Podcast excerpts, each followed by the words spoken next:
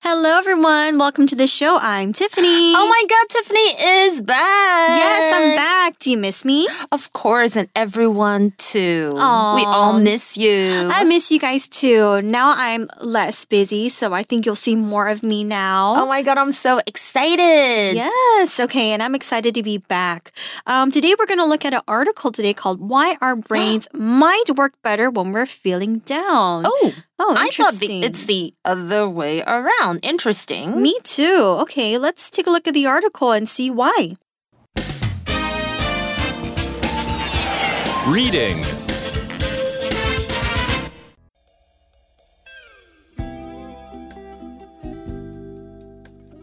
why our brains might work better when we're feeling down. We're often reminded of the importance of being happy. But is it ever good to be in a bad mood? A recent study suggests it could be. Professor Vicky Lai from the University of Arizona believes that bad moods make us more careful with details. According to Lai, someone who is in a negative mood will be more analytical.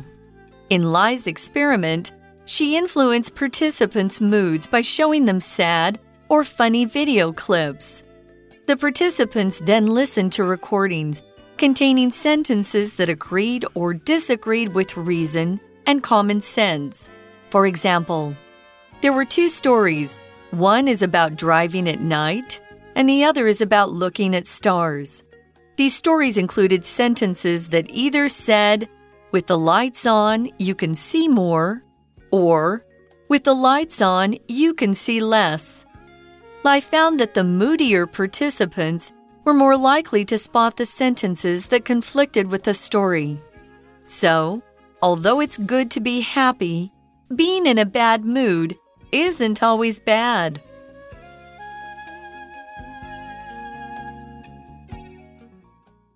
All right, so this is a really interesting article. I want to see why our brains might work better when we're feeling down. Okay, the article says we're often reminded of the importance of being happy. Okay, so here remind is a verb and it means to let someone know about something again. So let's say, for example, um, Laura and I made plans um, to go out a month ago. And now the time has come, so I might have to remind her that we have plans on blah, blah, blah date because maybe I forgot or maybe she forgot. And I could remind her a few days before. We can also use remind in a sentence like this Her husband planned a special surprise that reminded her of their wedding. 哦，我们来看一下 “remind” 这个字，就是提醒或是使想起。通常呢，我们会用 remind somebody of something，提醒某人做某件事情。所以 remind 这个字是个动词，像是什么东西呢？会 remind 我什么样的记忆？That song reminds me of my high school prom. It was playing when I slow danced with my crush. Oh, my such God. great memories. I know，所以课文刚刚提到是说哦，我们经常被提醒快乐的重要性哦，但是情绪低落是否不是都总是坏的？诶、Wow, I didn't know this. Okay, yeah, it says here, it says, but is it ever good to be in a bad mood? A recent study suggests it could be. Okay, so yeah, this is very interesting. Here, the word mood means like how you're feeling. What is your emotion right now? So um, sometimes you could be in a good mood, and that means like you're just feeling very happy or feeling very positive. But when you're feeling a little down or when you're not motivated, we could say you're probably in a funky mood, or sometimes you can even say bad mood.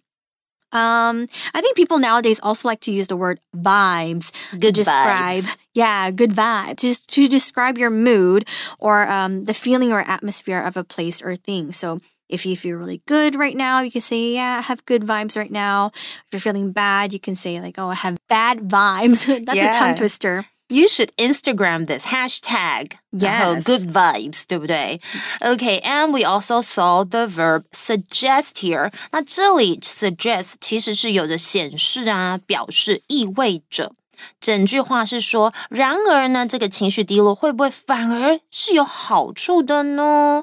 最近一项研究显示，这里有用到 suggest 哦， 可能是有好处的诶。Mm Hmm, let's hear why. Yeah, it says Professor Vicky Lai from the University of Arizona believes that bad moods make us more careful with details. Oh, okay. I kind of see what she's saying. Um, here we see professor. Professor is a noun and it's basically a teacher at a college or a university.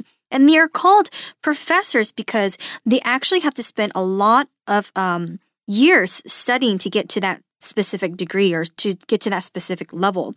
And usually they study um, a very specific subject. So, for example, if you love history, you can study that a lot more and become a professor of history. So, here in the example sentence, we can say, I love learning about Roman history, so I did an internship with my professor last summer. 嗯，professor 就是有时候，嗯，我们可能去大学的时候会看到的老师，我们就要尊称他为教授哦。OK，professor 是个名词。那我们刚刚提到的是来自 University of Arizona，就是亚利桑那大学的 Vicky Lai 教授，他认为其实坏情绪会使我们对细节更加谨慎。Wow! Mm. And actually, you know, I graduated from the University of Arizona. You did not. No, it's actually University of Phoenix. I'm sorry. Okay. but it's in Arizona. okay. Funny. So I was going to ask you, do you know Professor Lai? no, I do not. okay, next in the article says According to Lai, someone who is in a negative mood will be more analytical. Okay, huh, very interesting here. Analytical, let's take a look at this word. It's quite difficult. Okay, analytical means you analyze things too much. And when you analyze, it means you observe something and you try to find maybe reasons behind a certain behavior or a certain thing. Um, so, like, for example, if let's say somebody sends you a text message, like your crush or somebody that you like, and then they only say, hey, someone who's over analytical, you might try to, or someone who wants to analyze things, you might think, okay, what does he mean by the word hey? Why did he send me this text? What does it mean? So that's what. He's a player. yeah, that's what being analytical means. OK，我们知道 analyze 这个字哦，就是分析。 Analytical 哦，这听起来有点比较难。其实它只是它的形容词，就是用分析方法的或是分析的。哎，我觉得这个我有点不太认同哎，因为我常常 I'm in a good mood most of the time, but I'm pretty analytical。我也蛮会分析东西的啊，呃，可见可能我生气的时候搞不好更厉害哦。好，根据这个 Lai Professor Lai 的观察，情绪低落的人更会分析事情耶。嗯哼。Next in the article says in Lai's experiment. She influenced participants' moods by showing them sad or funny video clips. Okay, because she is a professor and she wants to prove that maybe this idea of hers is true. So she will have to do a lot of different experiments. Now, an experiment here means um, it's a scientific word and it means that you plan a few tests or maybe a few exercises to try and prove your idea or theories. For example, we can say, the scientists won't give up their experiments until they find a cure for cancer. 嗯，experiment 是有实验的意思哦，它是一个名词。那以前我上自然课的时候呢，我们都会做那个 science experiments, and we also saw the word participant, didn't we? Mm-hmm. Participant is just a person who participates, and it means that they take part of something.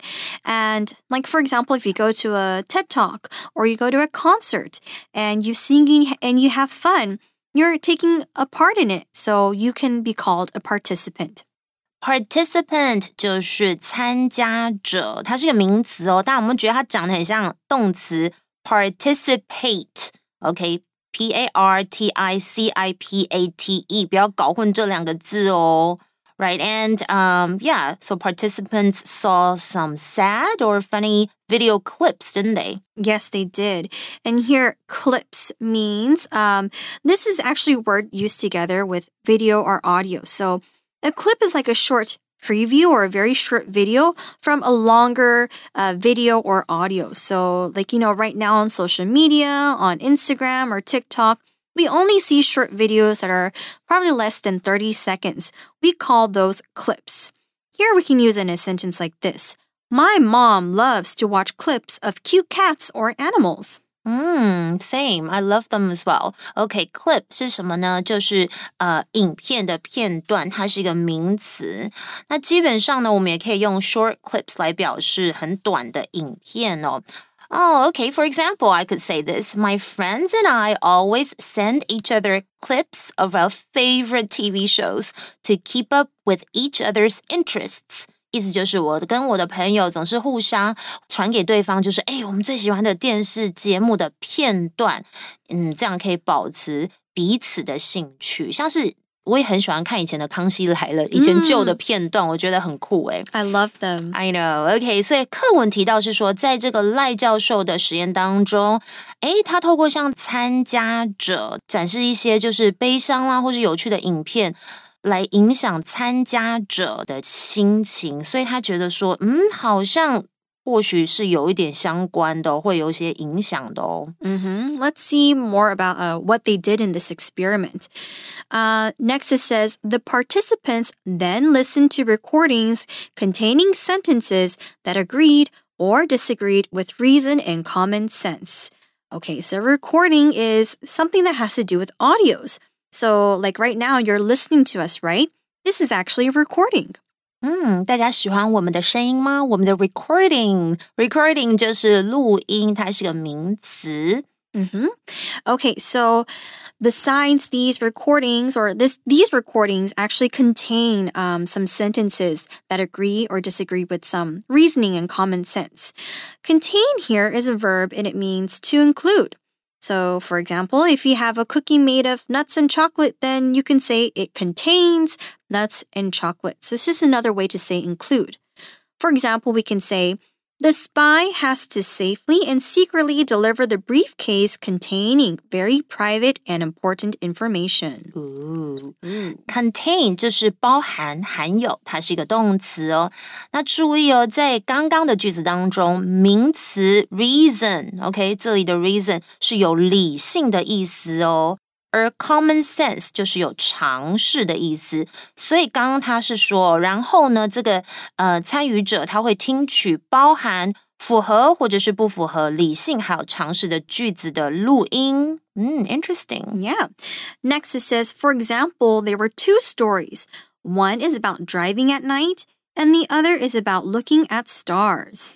OK，接着这我们就听到这个实验哦。他说，例如有两个故事，一个是关于这个夜间哦驾驶啊，那另外一个是关于看星星。嗯，Next it says these stories included sentences that either said, "With the lights on, you can see more," or with the lights on, you can see less. Okay, that's actually um quite interesting. These two sentences. Yeah. OK，来继续要认真听哦。他说这些故事有包含有这两句话哦，就是有灯光可以看到更多，又或者是 有灯光可以看到更少的句子。Mm, okay, kind of reminds me of the glass half full, yeah. glass half empty kind of thing. Mm. I wonder if it's similar.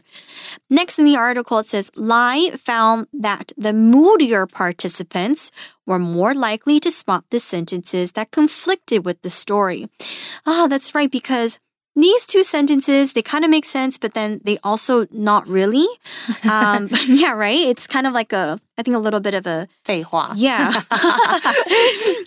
To be blunt. Yeah so again mood just means like you're feeling so if you're moody or moodier it just means that you feel more emotional and you have a lot more feelings to express OK，moody，大家应该都知道，mood 就是心情啊、情绪，这是一个名词哦。那后面加 why moody 这个形容词，就是嗯，心情不好，有负面情绪的。Mm -hmm.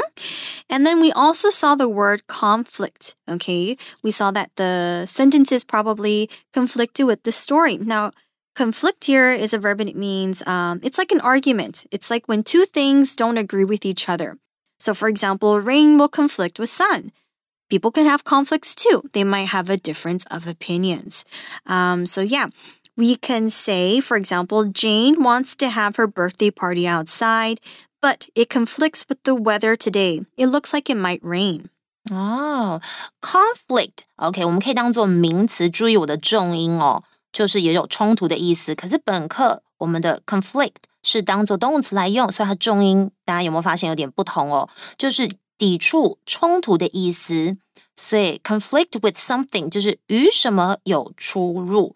举例来说呢，My schedule is conflicting with my friend's party，就是我的行程跟我的朋友的聚会可能会有冲突，怎么办？我要去哪一个？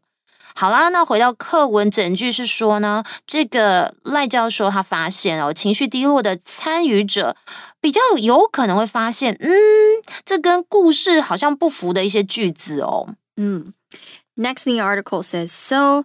Although it's good to be happy, being in a bad mood isn't always bad. 哇哦，这里呢，我们先来听一下我们的 language in focus。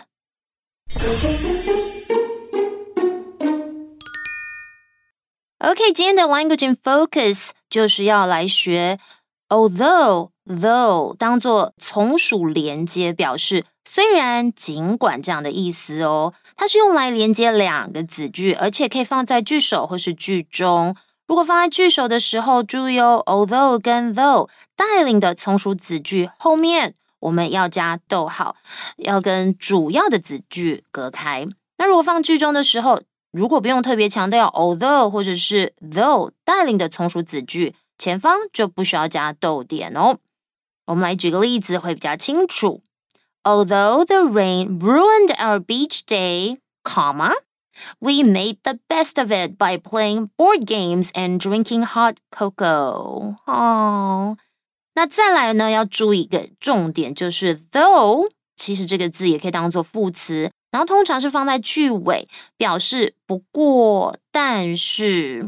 OK，所以我们来举个例子哦，就是 I'm pretty tired after work, but I'm still up for a movie though. OK，有没有？他就说可是啊这样子的一个语气。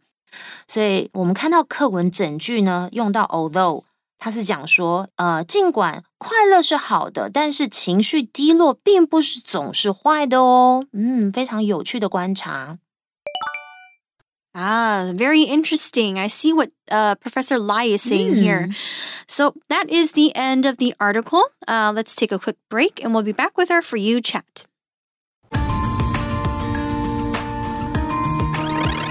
You chat.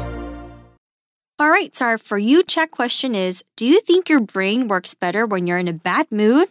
Explain your answer. No way. I don't think my brain works better in a bad mood. I mean, like super bad mood. Yeah. I think this is because when I'm in a bad mood, all I want to do is curl up in a ball and watch Netflix all day. Yeah. Yeah. I mean, I'm pretty sure that binge watching Friends or Mean Girls for the 10th time isn't exactly what they mean by productive thinking, right? Yeah, I agree. I think usually when I'm in a bad mood, um, I don't want to do anything, and I and I just want to make myself feel better first before I do something. I'm usually more productive and more happier when I'm positive. Yeah, yeah. If I'm in a good mood, I feel more motivated um, and energized to tackle tasks and solve problems.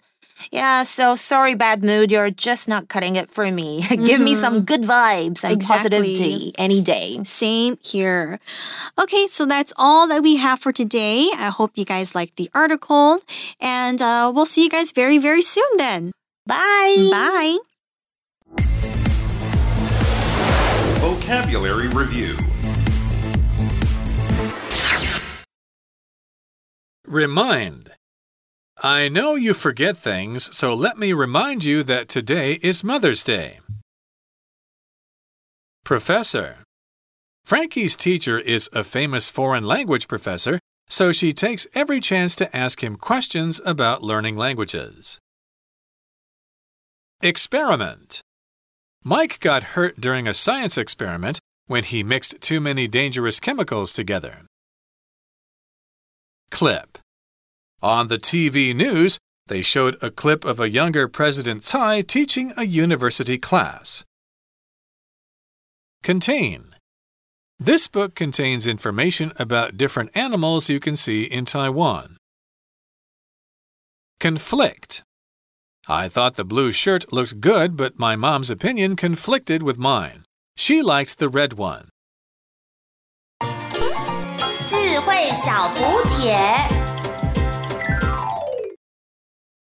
Analytical. Participant. Participant. Recording. Moody.